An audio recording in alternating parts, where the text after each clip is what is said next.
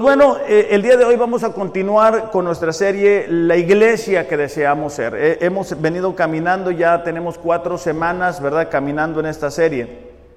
Y hemos dicho que la, la iglesia que deseamos ser tiene como fundamento a Jesucristo, que, que el dueño de la iglesia es Jesucristo, que yo no soy el dueño de la iglesia, que, que lo- los cimientos deben de estar puestos en Él. También dijimos que la iglesia debe de ser conformada por discípulos, o sea, lo normal en, en- en- en la vida del creyente es que se convierte en un discípulo, que es básicamente alguien que sigue las enseñanzas de su maestro.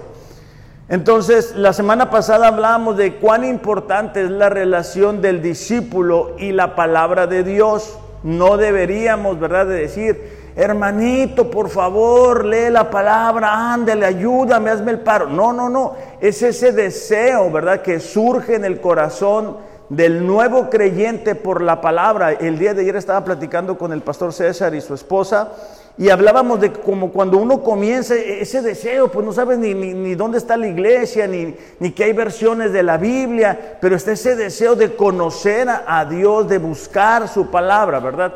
Y nosotros nos podemos acostumbrar y decir, bueno, no, no, no, no, tengo ganas de leer la palabra, y eso es consecuencia de comer chatarra, ¿verdad? Cuando nos ocupamos en las redes, cuando nos ocupamos en otras cosas, cuando el trabajo es lo más importante, cuando alguna persona es más importante que la palabra, entonces lo hacemos a un lado, y eso no es normal en la vida de un discípulo. El día de hoy vamos a ver otro tema que es muy importante, y es que el verdadero discípulo ama incondicionalmente. El verdadero discípulo ama incondicionalmente. Desafortunadamente, ¿verdad? Conforme han pasado los años, el amor o el concepto del amor se ha ido distorsionando al punto que ahora el pecado le llaman amor.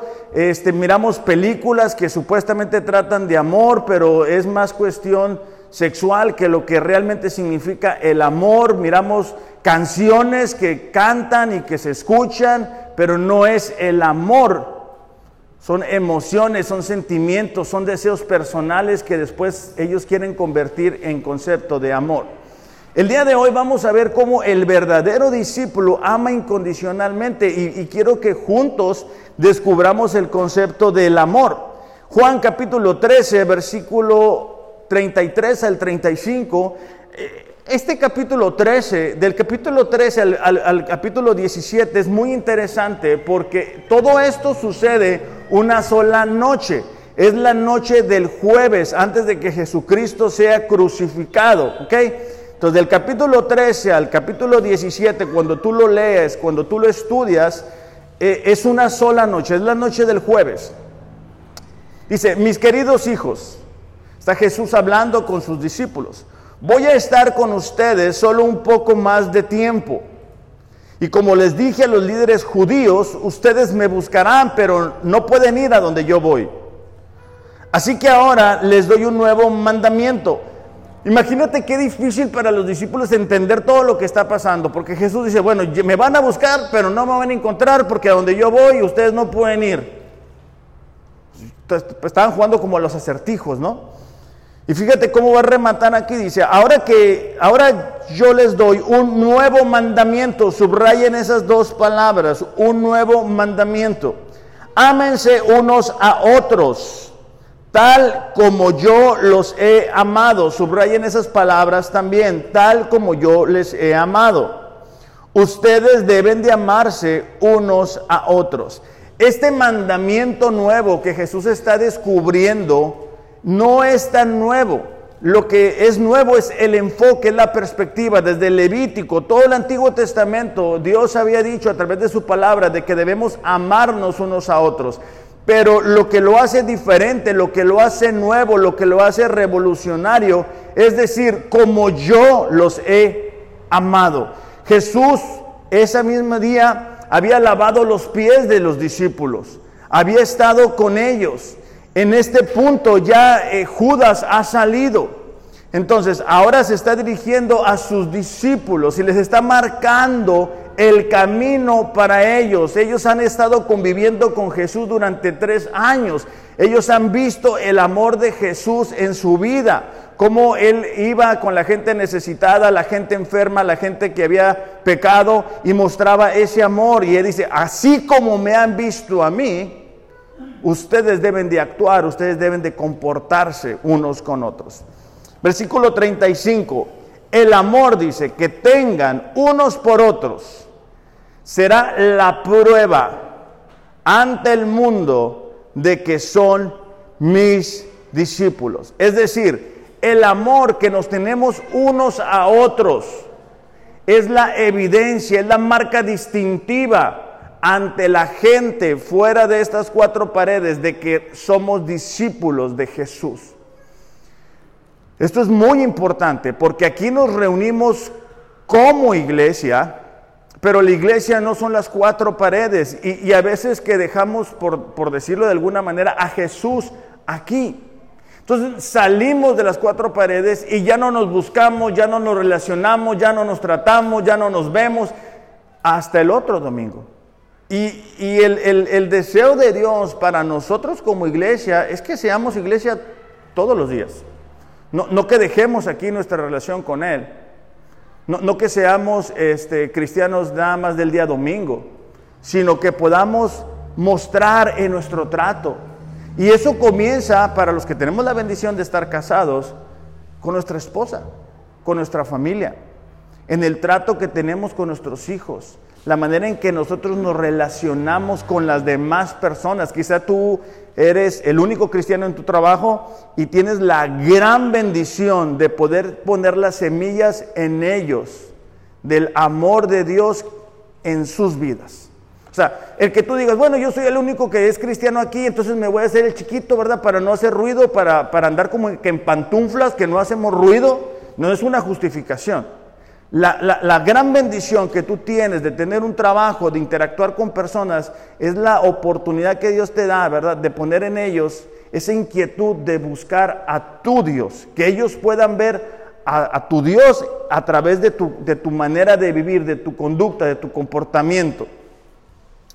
Ahora, hay personas que pudieran decir, bueno, yo, yo, yo soy cristiano, yo amo a Dios, yo amo a las demás personas, pero, pero decirlo no es todo. Fíjate cómo lo dice Primera de Juan capítulo 3, versículos 18 y 19.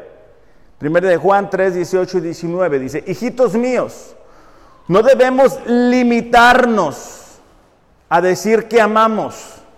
O sea, no te limites, te quedes ahí, no te conformes con eso sino debemos demostrarlo por medio de las acciones que hacemos. Debemos demostrarlo por medio de lo que hacemos. Esa es la manera en que nosotros podemos estar seguros de que hemos nacido de nuevo. El 14 de febrero es un día en que la gente cree, ¿verdad? Que eh, es la única manera que tienen de, demostrar su amor y regalan una tarjeta o regalan un ramo de flores o invitas a tu esposa a comer, pero todos los demás días la tratas mal. Eso eh, eh, el 14 no sirvió de nada. El que nosotros digamos, ¿sabes qué? Yo amo a mi esposa, yo amo a la iglesia, yo amo a la gente que me rodea, se tiene que demostrar con acciones. Eso significa ayudar cuando no es conveniente, cuando implica salir de nuestra área de comodidad. Eso va a implicar el ser generosos con nuestro tiempo, el estar disponibles. tenemos en este tiempo la cultura, ¿verdad?, de que el mundo está para servirnos. Como ya todo se puede hacer en la celular, en la computadora, pensamos que, es así y, y traemos esa idea a la iglesia. Entonces yo vengo a que me atiendan, a que me ayuden, a que me apoyen, a que, me, sirvan a mí. Y claro, te servimos con mucho gusto. Pero también necesitas tú entender que tú eres parte de la iglesia, como decía Martín ahorita, ¿no? Sabes que estamos deseosos de poder servir y esto se retribuye. Entonces, la manera en que vamos a darnos cuenta es demostrándolo, ayudando cuando no es conveniente, sacrificándonos. Volvemos a lo mismo. Todos tenemos cosas que hacer. Todos tenemos metas, prioridades, sueños, deudas. Todos. Y eso va a implicar en algunas ocasiones sacrificarnos. Ah, yo quería hacer esto, pero bueno, no lo voy a hacer por este por el bien de la iglesia. Ah, vamos a hacer esto como ah, se me olvidó este anuncio. El próximo domingo vamos a ir a la playa. Entonces, yo sé que para algunos de ustedes va a implicar ajustar su agenda, pero es parte de ser iglesia, ¿verdad? Acomodarnos, ayudarnos, estar ahí, ser presentes. ¿Ok? También tenemos que estar eh, preparados para recibir heridas. El deseo mío como su pastor es que cada uno de ustedes pueda crecer, avanzar, verlos madurar. Pero en algunas ocasiones cuando uno corrige a alguien, te, lastima. O, ver que se rezaga, dices ay, ay, ay, vámonos para atrás otra vez. E, eso es parte de amarnos, ¿ok? Pero no es mi obligación únicamente, es de todos, porque todos somos la iglesia. O sea, si tú miras que, que, ejemplo, ¿no? Los que tenemos la bendición de estar casados y tenemos un hijo. Entonces tú miras que tu niño se agarró el dedo con la puerta, tú no vas a decir, bueno, pues que lo agarre mi esposa, ¿verdad? Mi esposa que lo ayude. No, pues ¿por qué? Porque tú lo amas y estás viendo que está sufriendo.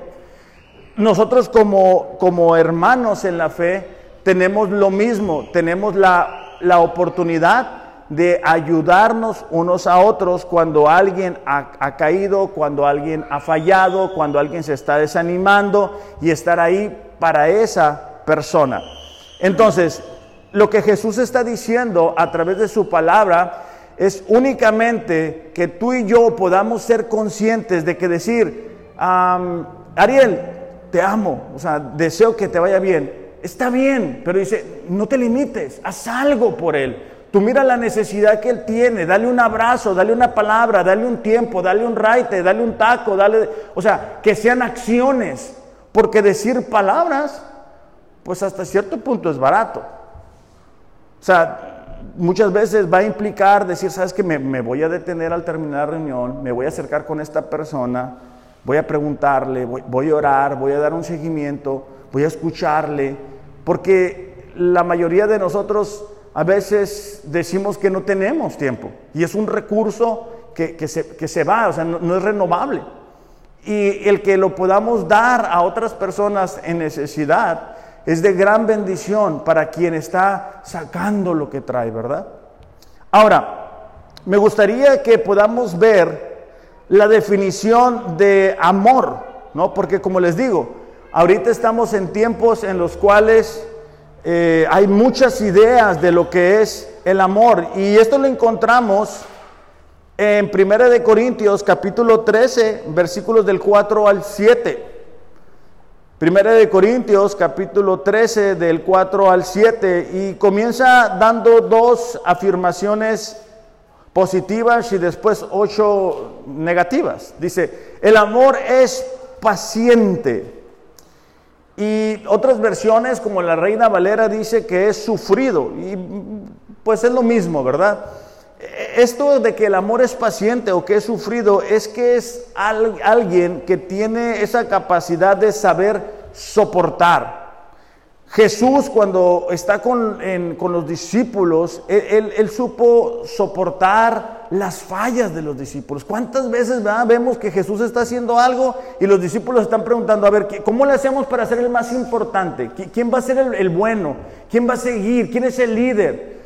¿Cuántas veces vemos, verdad, que después de hacer este, un milagro grande, ellos vuelven a dudar? Entre nosotros tenemos que entender que debemos de ser pacientes. Y eso empieza otra vez en casa, con tu esposa, con tu esposo, con tus hijos. Decir, ay, híjole, este, pensamos bien diferentes, ¿verdad? Pero hay que ser pacientes.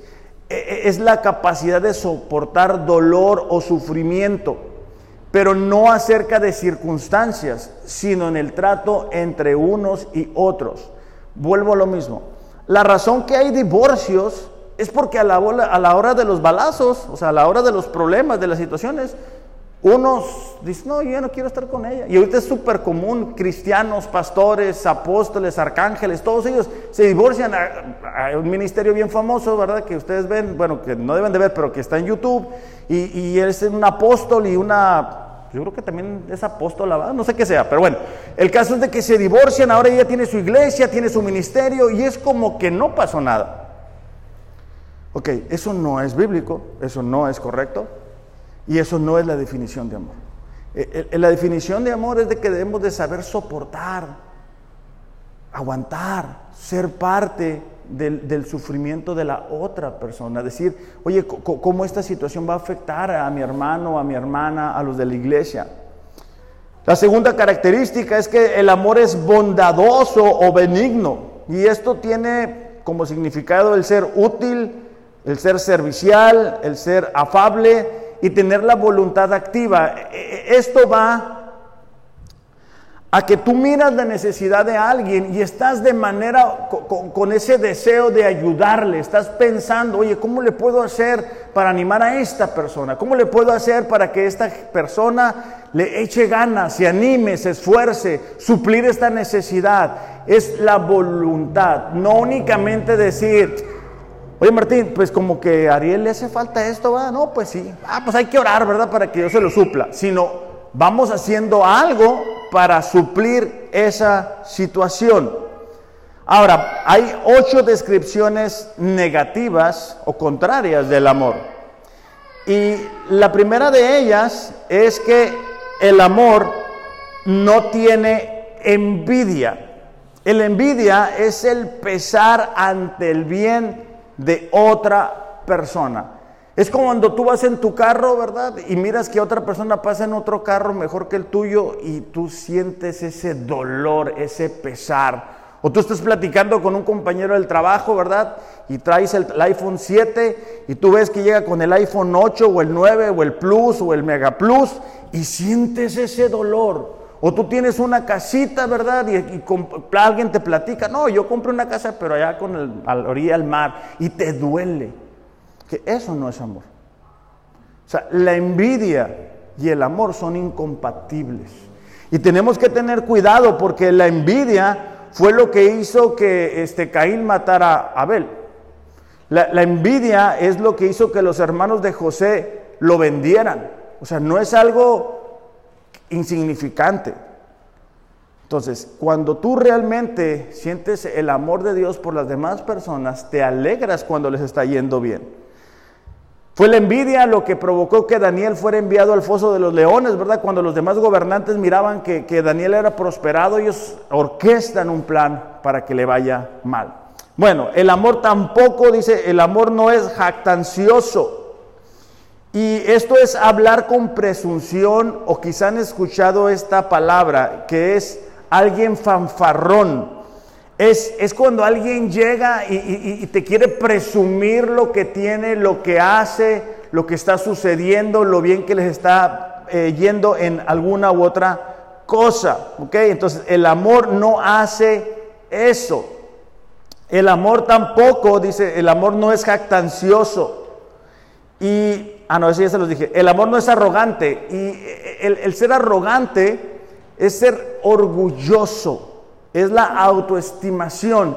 Es cuando todo el tiempo estamos preocupados por nosotros. Todo queremos que suceda en, en favor de nosotros. No, pues hay que ir para allá. Ah, no, es que no me conviene. Entonces no voy. Ah, queremos hacer esto. Ah, no, pero a mí no me funciona. Entonces no lo hago. E, es cuando estás bien preocupado por tu bienestar, aunque eso afecte la vida de las personas que te rodean. Volvemos a lo mismo. No es algo insignificante.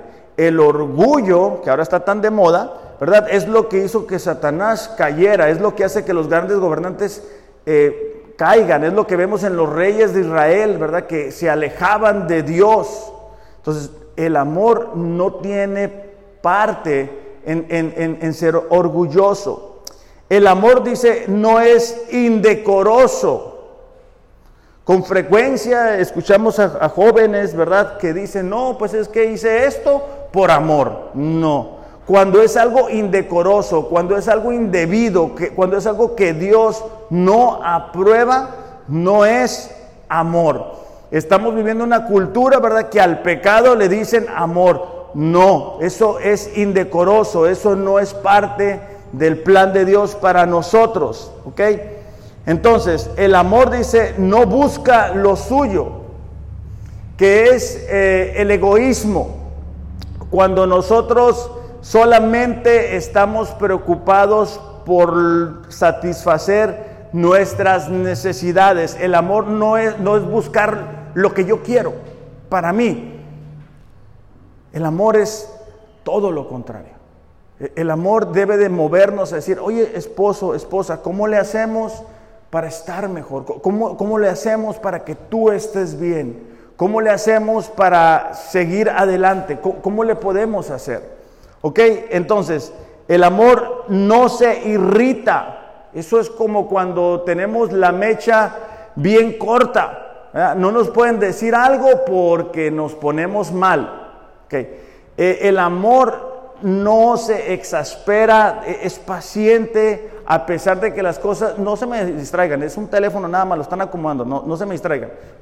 El, amor no se va a irritar cuando las cosas no están funcionando como nosotros queremos que funcionen.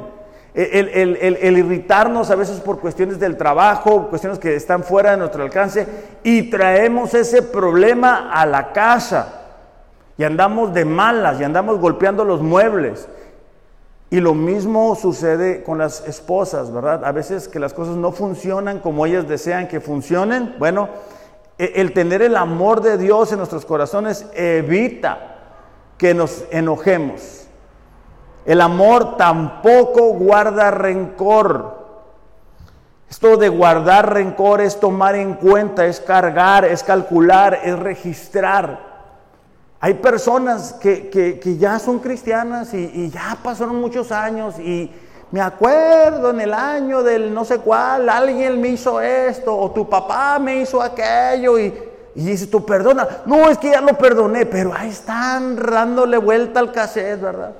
No, me acuerdo y yo pensé y, no pueden, están atorados en, el mismo. ¿Cómo es? Están en el, caen en el mismo agujero y con el mismo pie porque tienen ese registro. O a veces que el esposo, ¿verdad? No se acordó de una fecha importante y la esposa tiene un registro ahí de contabilidad, ¿verdad? Me acuerdo que no, ¿verdad? No te acuerdas de esta fecha. Eh, ahí lo tienen apuntado. Eso no es amor. ¿Ok? El amor dice que tampoco se regocija en la injusticia. Cuando algo no es correcto, cuando algo no es agradable delante de Dios, nosotros no debemos de regocijarnos, no debemos de alegrarnos, que, ah, mira, está pasando esto para que se le quite. No, nosotros debemos de ser hijos de Dios. ¿Ok? Entonces, bueno, esa es la definición de amor. Espero que algunas ideas se les hayan eh, logrado quedar en su mente. Ahora, en los minutos que nos restan, quiero ver con ustedes tres verdades que necesitamos recordar como discípulos que aman incondicionalmente. Y la, primera verdad es que hemos sido capacitados para amar. O sea, Dios no te va a decir, haz esto, aunque sé que no tienes la capacidad para hacerlo. Dios te da la capacidad para hacerlo y te dice, necesitas ejercitarlo. Romanos 5.5 dice, Dios ha derramado el Espíritu Santo para llenar nuestro corazón con su amor. Es decir, cuando tú creíste en Jesús, cuando tú rendiste tu vida, cuando te arrepentiste de tu manera equivocada de vivir, viene a nosotros el Espíritu Santo. Y ese Espíritu Santo nos capacita para amar a las personas. Es Jesús mismo habitando en nosotros. Entonces, el que tú digas, no, pues es que yo no soy así. Yo soy bien duro de carácter. Yo cuando digo sí es sí, cuando digo no es no, y no me gusta que me muevan mis planes porque yo soy así. No, ok. Dice Pablo, ¿verdad? la nueva criatura que hay en Cristo Jesús, todas las cosas son hechas nuevas. No, no puedes tú justificarte diciendo, no, es que así soy. No, es que ya no eres esa persona.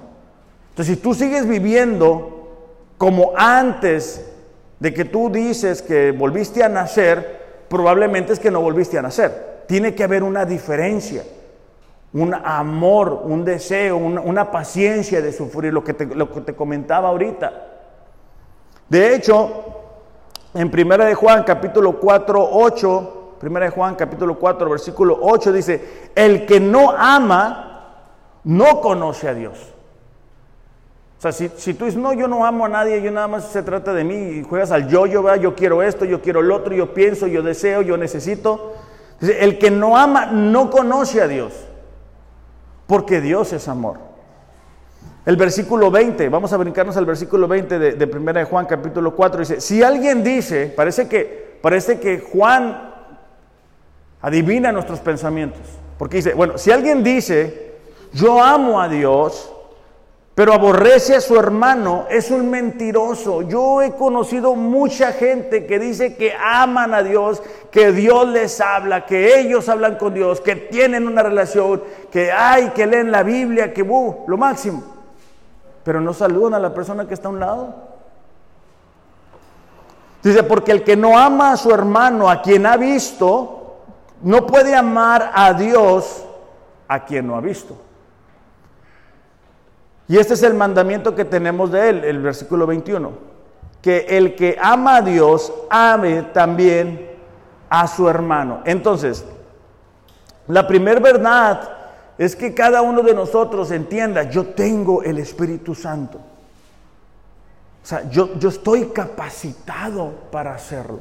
Fíjate que se hizo un experimento con elefantes bebitos, chiquitos, y ah, le, le ponían una patita bueno, pues una patota, pero pues de, él está chiquito. Este, y lo amarraban de la patrulla y lo anclaban al piso. Y el elefantito entendía que pues nada más podía dar cierto número de pasos porque la cadena lo ajustaba. El elefante va creciendo y le quitan la cadena. Él ya puede ir, o sea, ya pudiera mover. En su mente sigue estando esa cadena y él no se mueve del mismo lugar. De, manera figurativa y con todo respeto, ¿verdad? Hay muchos cristianos que están así, que traen ese, e, e, e, esa cadena de, su vida antes de Cristo y, y no se quieren mover de su área de confort, de su área de comodidad, de tener supuestamente una relación con Dios pero no se interesan por las demás personas porque creen que no están capacitados. Y ahí está el Espíritu Santo habitando en ellos, pero no lo creen. No, lo, no, no, permiten que Dios gobierne todo eso. De hecho, Efesios capítulo 3, versículo 16, Pablo escribiendo esta iglesia de Éfeso. Acuérdense que en, en, en Apocalipsis Juan le dice a esta iglesia, ¿sabes qué? Haces cosas buenas, pero tengo algo en contra de ti, que has dejado tu primer amor. Que antes de que eso sucediera, Pablo le dice a esta misma iglesia, pido en oración, dice, que de sus gloriosos e inagotables recursos los fortalezca con el poder en el ser interior por medio de su espíritu. Esa es la oración del apóstol Pablo a la iglesia de Éfeso. Entonces Cristo dice, habitará en el corazón de ustedes a medida que confíen en Él. No significa que no habitara ya en ellos, pero lo que Pablo está queriendo decir es que eh, Dios realmente gobierne cada una de las áreas de nuestras vidas. Hay veces que Dios gobierna sobre todo menos sobre el dinero. Y Dios puede eh, actuar y nosotros cambiamos en ciertas cosas menos en el dinero. Hay veces que mm, Dios no puede entrar a nuestro matrimonio y tenemos un pésimo matrimonio, tenemos una mala relación, pero no queremos que Dios actúe ahí, porque sabemos que vamos a ser avergonzados y no nos gusta aceptar el error. Hay veces que Dios puede entrar a todas las áreas menos a nuestra relación con nuestros hijos. Y nuestros hijos no aman a Dios, no buscan a Dios, pero no, no podemos hacer nada. Preferimos tenerle fiesta en paz con el hijo que permitir que Dios actúe ahí. Entonces Pablo está diciendo, conforme el ser interior de ustedes vaya entendiendo, Cristo va a gobernar todas las áreas de su vida. Dice versículo 17, echarán raíces profundas en el amor de Dios y ellas los van a mantener fuertes. Espero que puedan comprender como corresponde a todo el pueblo de Dios. que entendamos esto. Cuán ancho, largo, alto y profundo es el amor de Dios. Versículo 19. Es mi deseo, dice, que experimenten el amor de Cristo, aun cuando es demasiado grande para poderlo comprender todo. Entonces serán completos con toda la plenitud de la vida y el poder que proviene de Dios. O sea, Pablo dice, no lo podemos comprender, es muy grande el amor de Dios. E, el amor de Dios está en sus corazones a través del Espíritu Santo, pero si ustedes lo llegan a experimentar, de aquí surge hacia nuestras relaciones interpersonales. Si solamente somos egoístas, por eso te daba la descripción de Corintios como base, si solamente estoy pensando en lo que yo quiero, en lo que yo siento, ¿verdad? No me importa lo que mi esposa diga, no, aquí se hace lo que yo digo. Entonces eres egoísta. Y el amor de Cristo no está gobernando esa relación. Entonces, si tomamos decisiones sin, sin considerar los efectos que va a tener en la gente a nuestro alrededor, en nuestra vida de iglesia, no hemos logrado echar raíces en el amor de Cristo. Eso es lo que Pablo está diciendo. Eso es importante para nosotros como discípulos, porque Jesús nos, nos muestra eso con su manera de vivir. Entonces, número uno, hemos sido capacitados. Y número dos, es que hemos sido llamados a amar incondicionalmente. Esto no es opcional, esto no es decir, bueno, no, yo no. Yo sí quiero el amor de Dios para ser salvo, pero no voy a hacer lo otro. No es compatible. ¿Por qué? Te voy a dar muchas razones. Primera de Corintios 8.1 dice, mientras que el conocimiento nos hace sentir importantes, es el amor lo que fortalece a la iglesia. El saber algo, el tener un título que es muy bueno, nos hace sentir importantes. El conocer algunos principios bíblicos nos hace sentir importantes. Pero practicarlo es lo que realmente fortalece a la iglesia. El que nos cuidemos unos a otros, fortalece a la iglesia. El que nos tomemos unos instantes y platiquemos con la persona que está a nuestro lado, eso fortalece a la iglesia. El que nos sepamos escuchar unos a otros, eso fortalece a la iglesia. El que vengamos el martes a los grupos de hombres, de mujeres, eso fortalece a la iglesia, porque matrimonios fuertes hacen una iglesia fuerte. El que vengamos a orar el día martes nos fortalece como iglesia. ¿Por qué? Porque estamos unidos en el mismo espíritu. El venir el miércoles al estudio bíblico nos fortalece como iglesia porque estamos aprendiendo.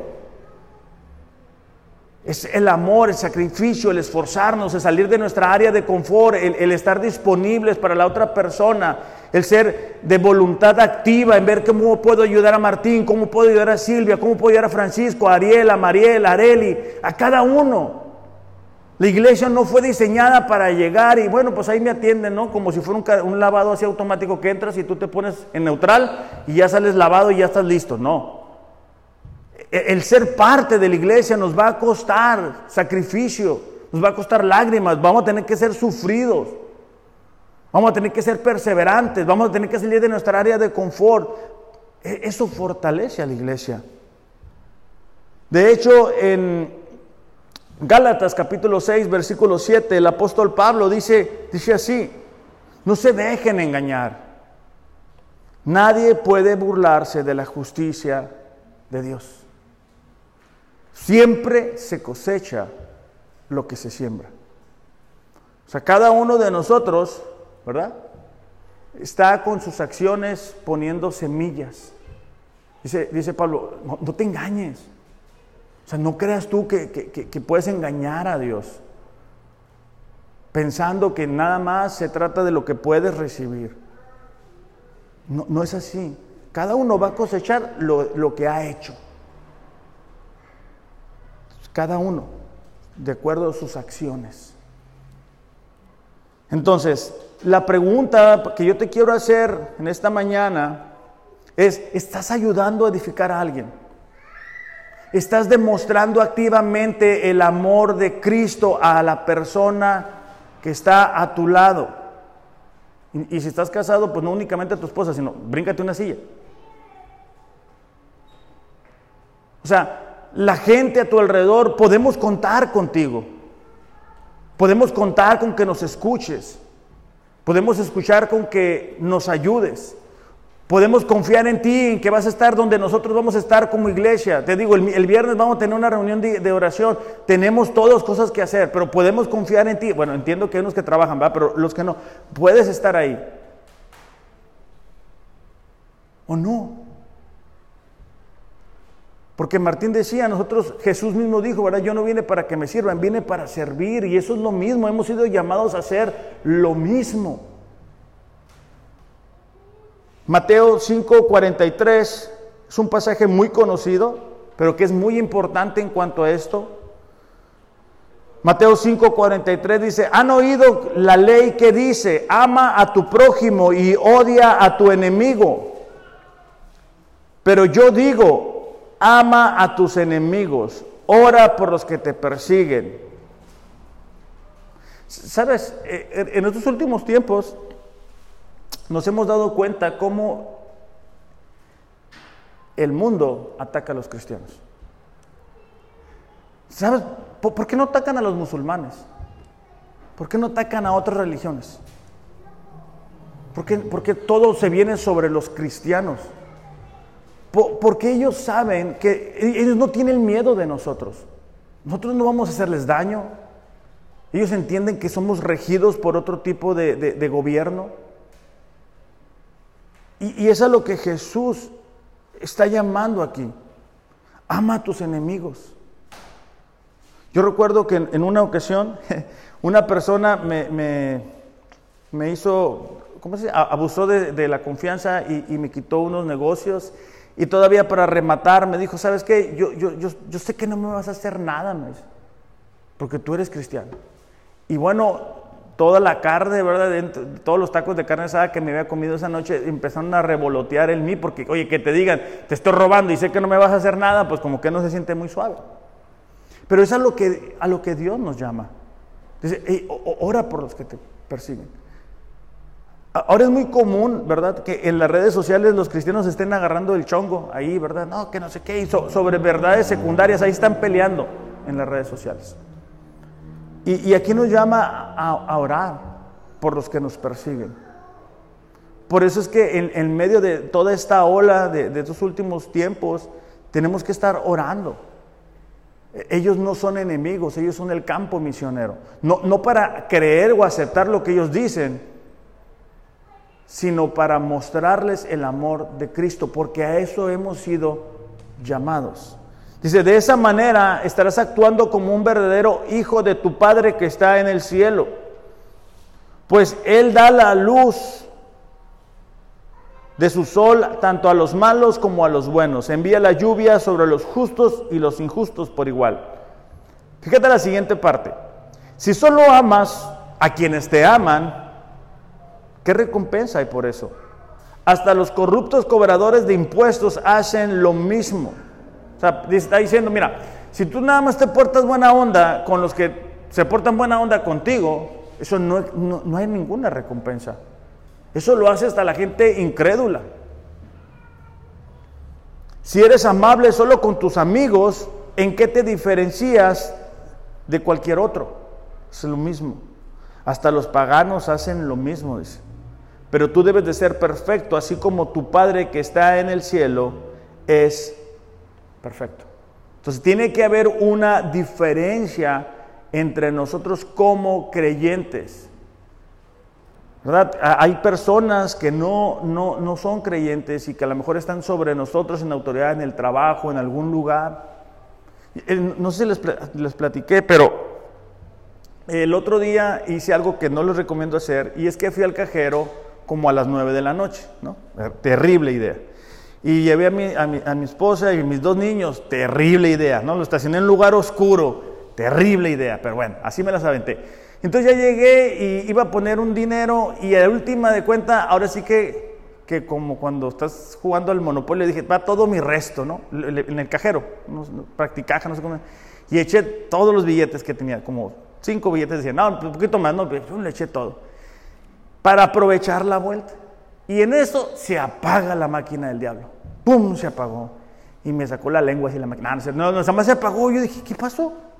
Dije, tanto dinero la sobrecalenté, ¿no? No cabe duda. Y pues se apagó. Pues ya no supe qué hacer. Me, esperé como media hora. Obviamente Mariel me habló, todo bien, no, sí, todo bien. Pues, pues que la máquina se tragó mi dinero. ¿Cómo que se tragó el dinero? Pues yo tratando de explicarle, ¿verdad? Y yo, ya.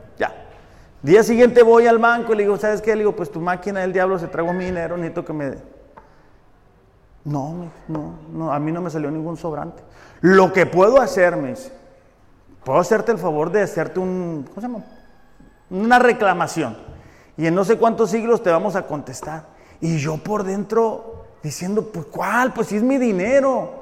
A veces que, veo así videos y, sacan el, celular, los youtubers y así, y no, pues aquí estoy, y que miren cómo me tratan, así, y yo todo eso pensando en mi mente. Y uno tiene que recordar que ha sido llamado a amar incondicionalmente. Le dije, ah, no, pues claro, le dije, pues si me puedes ayudar con eso, genial. Entonces yo salí sin mi dinero y con un papel ahí que no me servía para más que echarme aire, ¿no? Gracias a Dios después se resolvió la situación. Pero, pero a lo que quiero llevarles es que muchas veces vamos a, recibir trato incorrecto. Muchas veces nos van a hablar feo. Muchas veces se pueden burlar de nosotros. Muchas veces la gente no nos va a comprender nuestra manera de vivir diferente, pero hemos sido llamados a amar de forma incondicional. Eso es un distintivo de un verdadero discípulo de Jesús. Jesús sabía lo que le iba a suceder. Jesús murió por los pecadores. Dice la Biblia, ¿verdad? Este, que Él muere por nosotros en nuestro punto más bajo. Y así es como nosotros debemos de amar a las personas que nos rodean. Lo tercero que quiero que veamos y que podamos este, recordar es que como discípulos que aman de forma incondicional, eh, eh, hemos sido enseñados.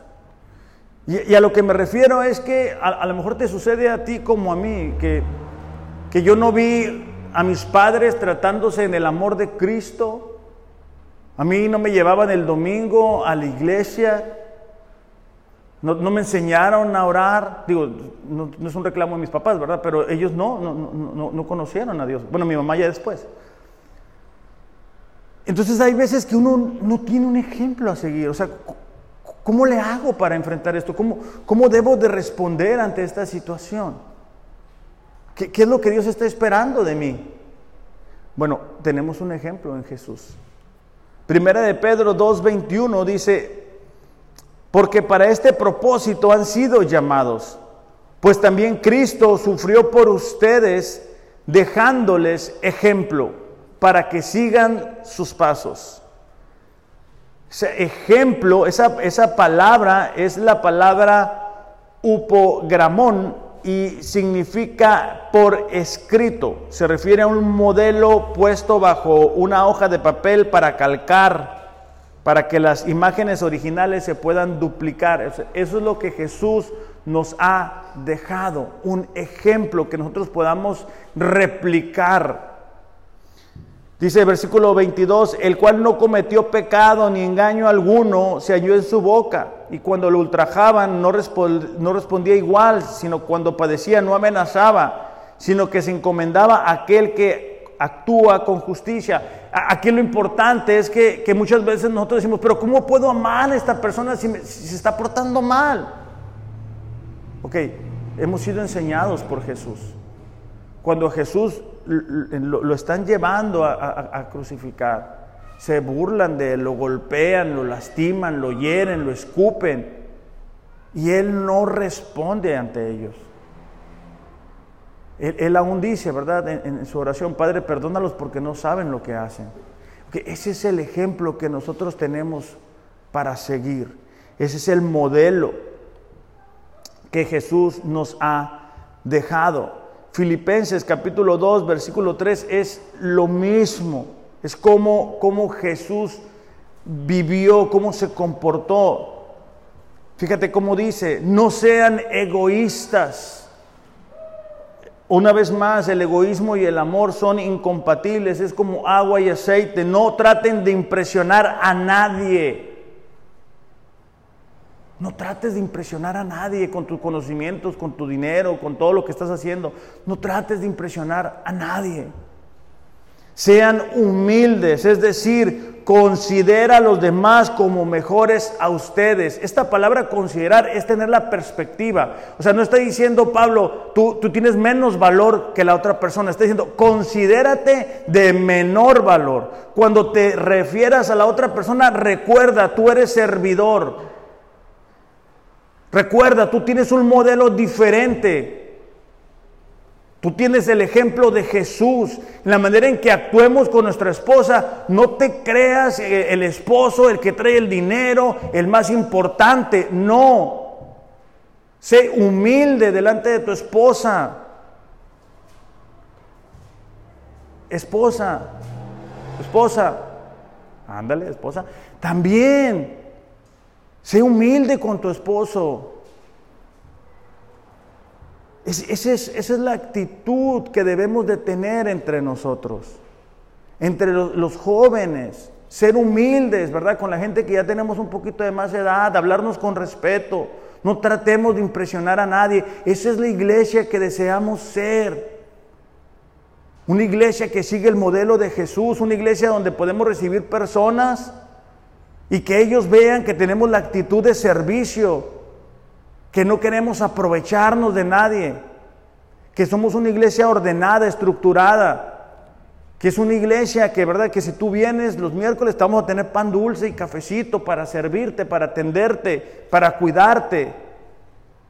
Entonces dice, considerando a los demás como mejores que ustedes, no se ocupen solo de sus intereses. Ah, es que yo quiero esto. No, es que yo siento que aquello. Sí, es que bueno, gloria a Dios, pero eso cómo va a afectar a, las demás personas. Tengan la misma actitud que tuvo Cristo Jesús, aunque era Dios. No consideró que el ser igual a Dios fuera algo a lo cual aferrarse. A nos aferramos a algo. No, yo no, yo hasta aquí. O sea, a mí con la iglesia puede contar conmigo hasta aquí. Ya si me tengo que salir de mi área de confort, mm, mm, no puedo. Nada más hasta aquí, hasta donde, hasta donde yo me siento a gusto. No, o sea, Jesús entregó su vida. O sea, Jesús murió por ti, por tus pecados, para traerte a la iglesia, para formar en ti un discípulo. No para que tú digas, ah, bueno, gracias, pero hasta aquí cuentas conmigo. No, Jesús se, entregó totalmente y hasta que no entendamos eso, no vamos a poder ser, seguir su ejemplo. Nos vamos a quedar únicamente con algunas experiencias. Dice, en cambio, él renunció a sus privilegios divinos, adoptó la humilde posición de un esclavo y nació como un ser humano cuando apareció en forma de hombre, se humilló a sí mismo en obediencia a Dios y murió en una cruz como morían los criminales. Eduardo, ¿puedes pasar, por favor? El inicio de este capítulo 13, ya con esto estoy terminando, es, es Jesús lavándole los pies a los discípulos. Es Jesús mostrando cómo ellos debían de actuar cuando Él no estuviera. Te decía, del capítulo 3 al capítulo 17 es una misma noche. Y Él ama los pies de, cada uno de los discípulos. Y en el versículo 12 dice así, eh, después de lavarle los pies, se puso otra vez el manto, se sentó y preguntó a los discípulos, ¿entienden lo que acabo de hacer? Ustedes me llaman maestro y señor y tienen razón porque eso es lo que yo soy. O sea, imagínate la impresión de ver a los discípulos, ver a, Jesús quien controlaba tormentas, sanaba enfermos, sacaba demonios. ahora, lavándole los pies a cada uno de ellos, que era la función del servidor más bajo de las casas. Versículo 14.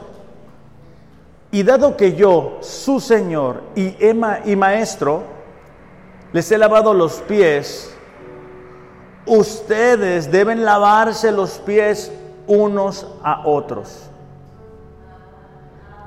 Les di mi ejemplo para que los sigan.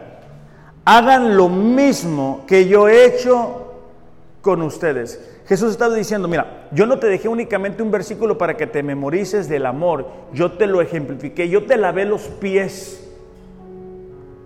Y lo hice delante de los discípulos para que los discípulos me vieran. Ahora ustedes hagan lo mismo unos con otros.